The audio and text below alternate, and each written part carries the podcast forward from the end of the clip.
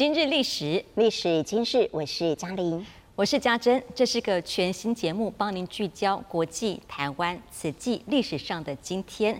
而谈到了节目，我们在制作节目时，奉为最高规律的四个字指导原则，不晓得观众朋友知道是哪四个字吗？我先来抢答这四个字啊，相信很多的慈济志工们应该也都知道，叫做报真导正。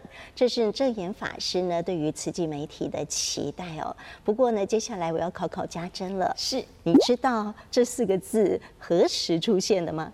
好，我要卖个关子，考考观众朋友了。等到节目的尾声，我们再揭晓答案。现在先进入正题：世界上的今天曾经发生过哪些大事？历史恒久远，今日为您选重点。一二七零年，第八次十字军东征结束。十字军东征在伊斯兰世界称为法兰克人入侵，发生于一零九六年到一二九一年，长达近两百年。而第八次东征，十字军解除对突尼西亚城的围攻，第八次十字军东征结束。一九二五年，电视试验传播禁止图片。英国发明家贝尔德在伦敦首次对公众示范电视。一九二八年七月三日，他演示了世界上第一次彩色电视传输。一九三八年，美国广播剧《恐慌事件》，美国哥伦比亚广播公司播出改编英国作家威尔斯的著作《世界大战》。这出广播剧意外引起民众恐慌，后来成为传播学的经典案例。一九四七年，关税暨贸易总协定正式成立。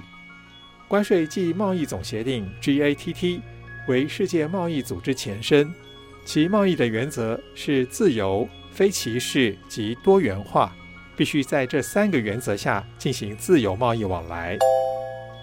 一九五三年，吴敬恒先生病逝。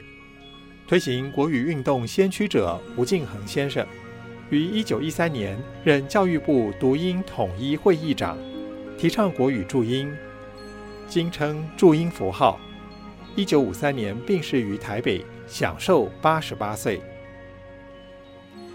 好，回顾这一九三八年的这件事，就知道为什么会问大家“报真导正”这四个字了。当时这一出广播剧为什么会引起恐慌呢？要先谈一下它的制作方式，它采取类似了广播剧的实境的形式，要让观众朋友能够快速的进入到身临其境的感觉，这是我们觉得比较特别的地方。是，如果仔细来探究呢，当时有学者的研究啊，在六百多万人收听的情况之下呢，有一百二十万人信以为真，而且呢引起了恐慌哦。所以呢，当时就探讨了，这是传播史上很重要的第一则的恐慌研究的经典案例。这出广播剧叫做《火星人入侵记》，从它的剧名就知道这是来自外太空。哦，所以在当时，很多人啊打开了窗户往外看，发现很多的邻居们也相继来逃难哦。我们先来听听这一段非常珍贵在当时的收录音。Ladies and gentlemen, we interrupt our program of dance music to bring you a special bulletin from the Intercontinental Radio News. At 20 minutes before 8 Central Time, Professor Farrell of the Mount Jennings Observatory, Chicago, Illinois, reports observing several explosions of incandescent gas occurring at regular intervals on the planet Mars. The spectroscope indicates the gas to be hydrogen and moving toward the Earth with enormous velocity. 嘉珍有没有发现呢？它的呈现的方式真的很像我们对于新闻在现场连线灾难事件的一个报道方式。 没错，他找了专家，同时还报道说，伊丽莎白女王出动了特种部队以及政府的应应等等，甚至也找了记者来做现场连线访问学者对于陨石掉落还有火星人攻击的种种看法。这个方式真的是很像我们对于突发新闻事件的采访报道模式。是他的逼真方式啊，就跳脱了戏剧的呈现方式。我们也看到了这个。剧中的街道名或者是它的城市，其实也都穿插了真实的一个地名，所以很容易让听众们信以为真。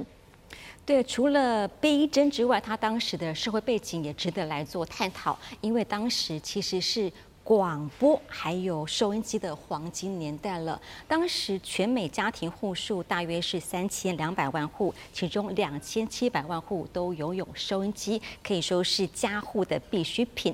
这个重要性啊，就如同是现在的电视还有网络一样的。尤其呢，那个时候收音机其实报道最新消息很快。掌握最新讯息也很快，使得民众会特别的仰赖它。也因为呢，报纸在突发新闻的这个速度真的比不上广播，因此当时的纸媒啊，其实是大受冲击的。呃，嘉玲，你晓得吗？这个恐慌的关键呢，不是在于当时广播剧的那一个晚上，而是之后连续一整个星期媒体的报道，借此来打压广播。当时媒体在报纸头条大做文章，标题就写着“假的广播剧掀起了全美的恐慌”。它呢，其实是可以在第二天做出澄清报道的，但他却选择夸大描述，把原本的小骚动啊变成了大恐慌。因因此呢，可以借由历史事件，值得我们来做醒思与借鉴。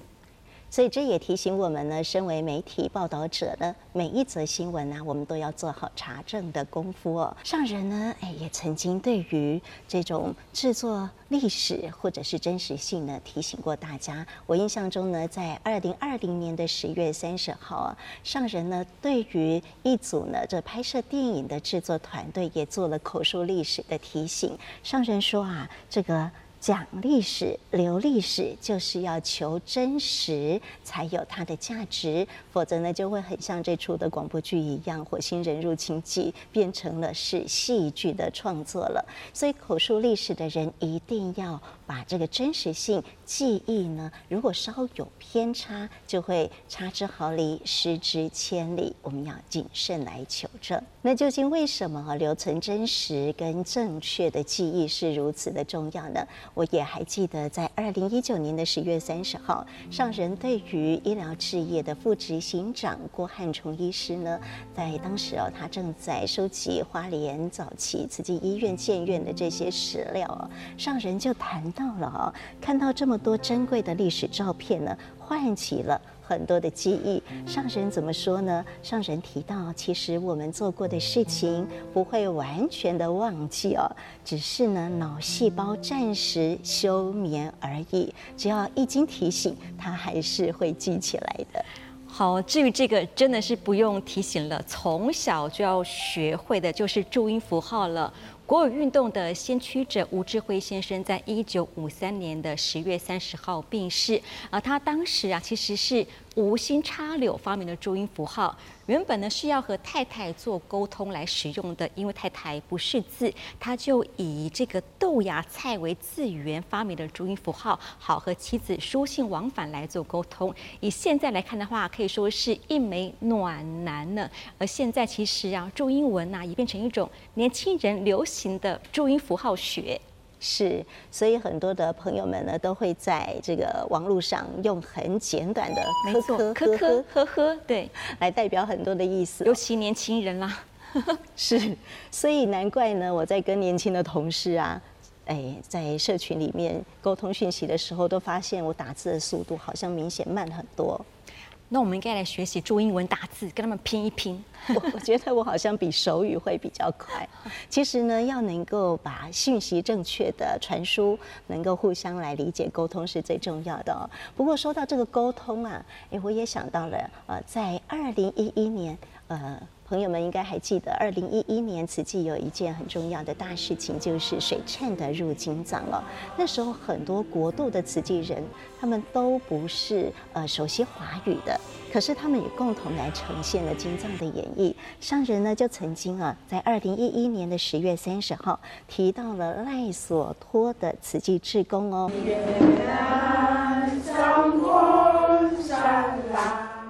当地的志工啊，虽然不熟悉华语哦，可是呢，他们发音字正腔圆的，而且呢，唱腔啊，这个唱诵的方式比手语啊都非常的精确。所以其实只要有心来传递正确的一个心念，所有的善意沟通并不困难。那么接下来呢，我们就继续来看看十月三十号有哪些历史大事。一九六一年，苏联氢弹试爆。苏联在北冰洋新地岛进行氢弹的引爆测试。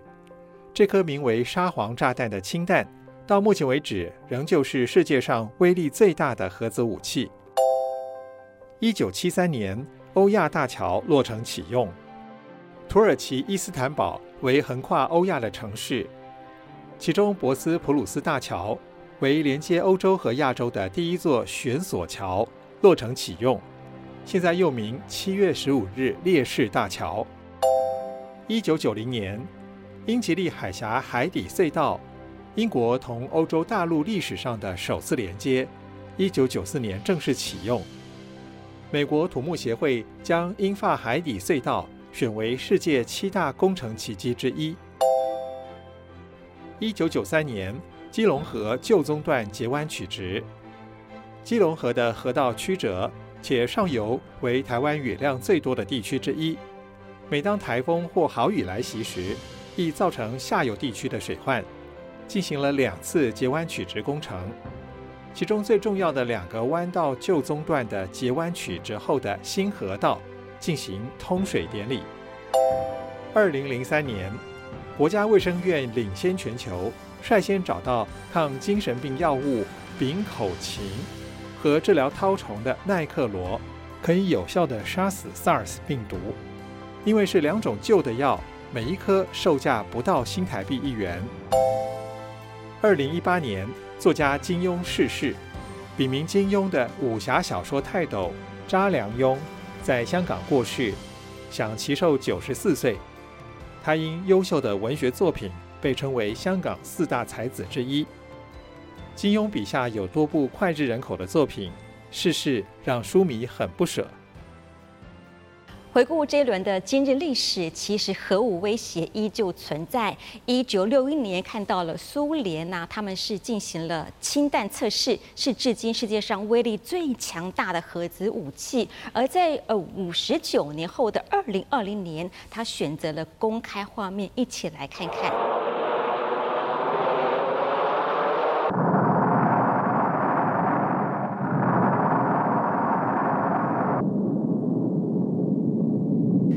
好，看到这个引爆瞬间，仿佛是世界化作一片的白光，蕈状云直冲天际，就好像是世界末日一样。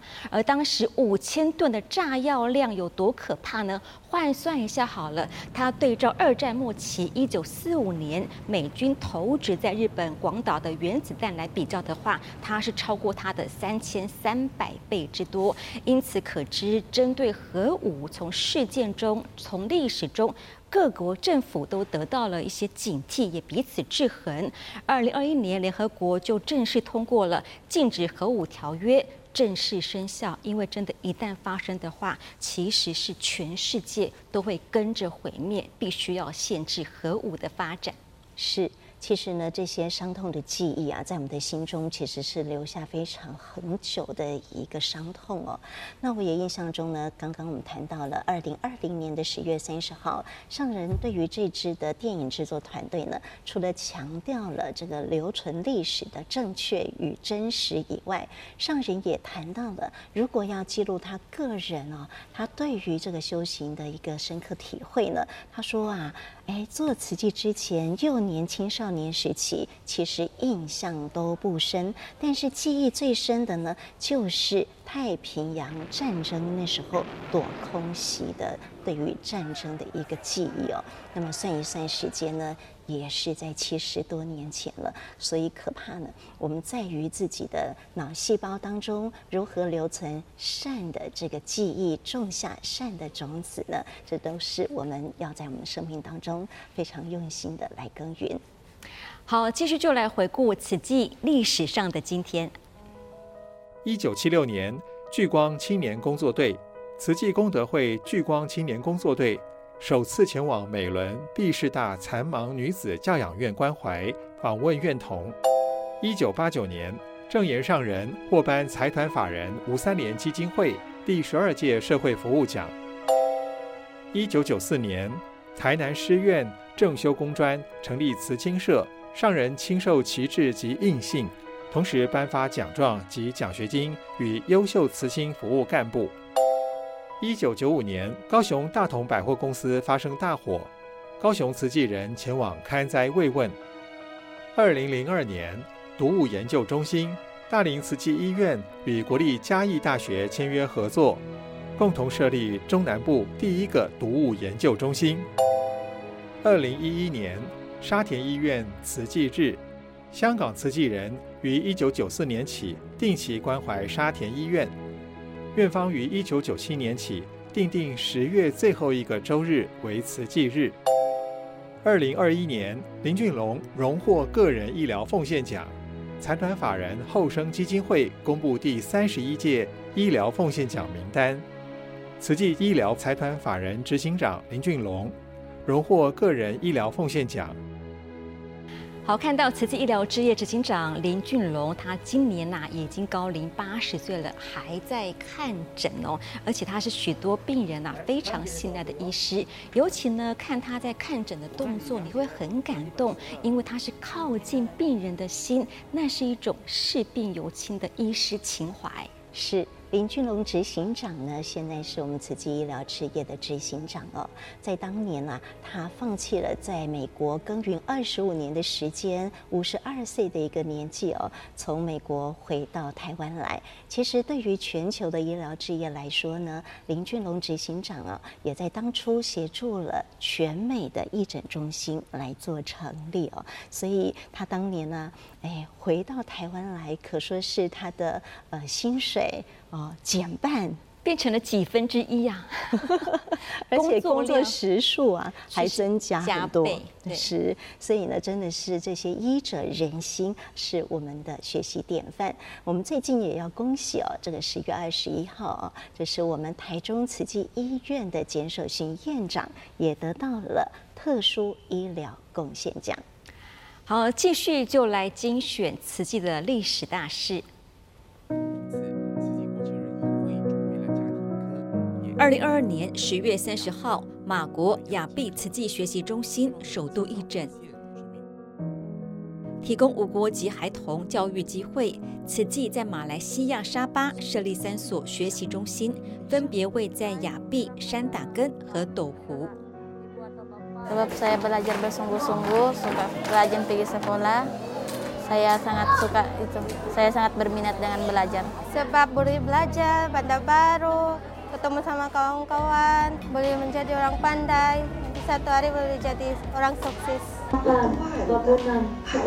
在课程中融入慈济人文，启发学生的慈悲心，翻转手心，点滴帮助需要的人。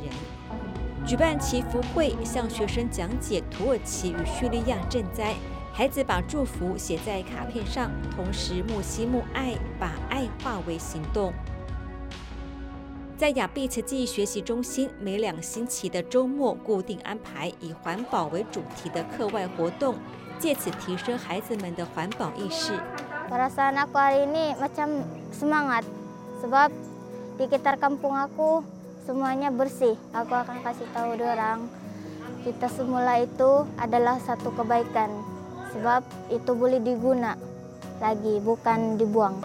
除了提供教育机会，关心无国籍学童和弱势家庭，本日在亚庇慈济学习中心首次举办义诊活动，提供家医科、牙科等诊疗，并为感染寄生虫的孩子投药，一共服务两百七十五人次。二零二一年十月三十号，香港沙田医院慈济日。香港慈济人定期探访沙田医院，但受疫情影响暂停两年。在二零二一年的慈济日，再一次登台为长者演出。节日嘅礼物咧，系我哋一点心嚟嘅，希望病人能够尽快康复、健康出院。希望呢度嘅工作人员都能够工作顺利、身体健康。这里也是香港慈济机构关怀的开始，二十多年不间断。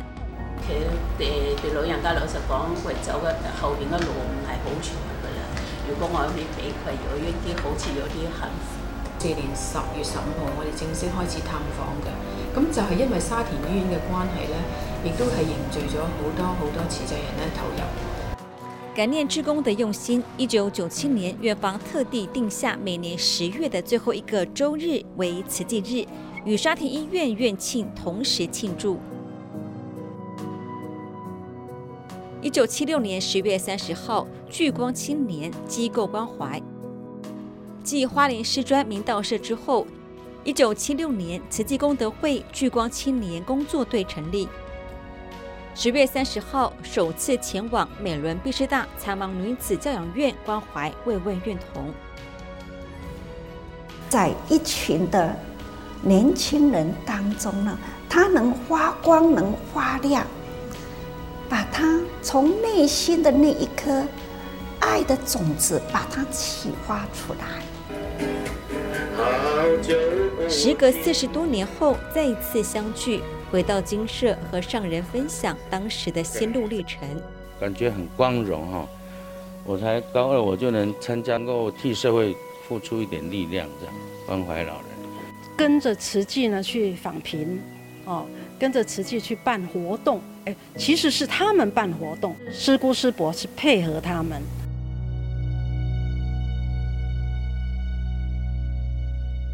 刚刚看到画面当中啊，都兰村的第一次的义诊活动哦。那其实呢，慈济的义诊啊，早在慈济进行慈善置业的时候就开始了。这是呢，在花莲的仁爱街义诊所。那也要请教一下家珍，你有听过一首慈济歌曲吗？叫做《搬山过岭》。当然有啊。对，里面有一句的歌词哦，叫做“一礼拜两拜十五当”。我不会算，这是呢，在描述当时我们这个义诊的一个次数，在花莲慈济医院呢建院之前啊，在仁爱街的义诊，一个礼拜两次，十五年。好，我们考一下摄影大哥，心算，总共有多久呢？好，对，一五六零，总共呢就进行了一千五百六十次的这个义诊的次数哦。所以呢，早在慈善跟医疗相互结合，就对于很多在地的乡亲提供了许多的服务了。对，当时服务人数统计起来的话是超过十四万人次了。那继续节目的尾声来揭晓答案喽，要问问嘉玲，到底上人是何时提出报真导正？是。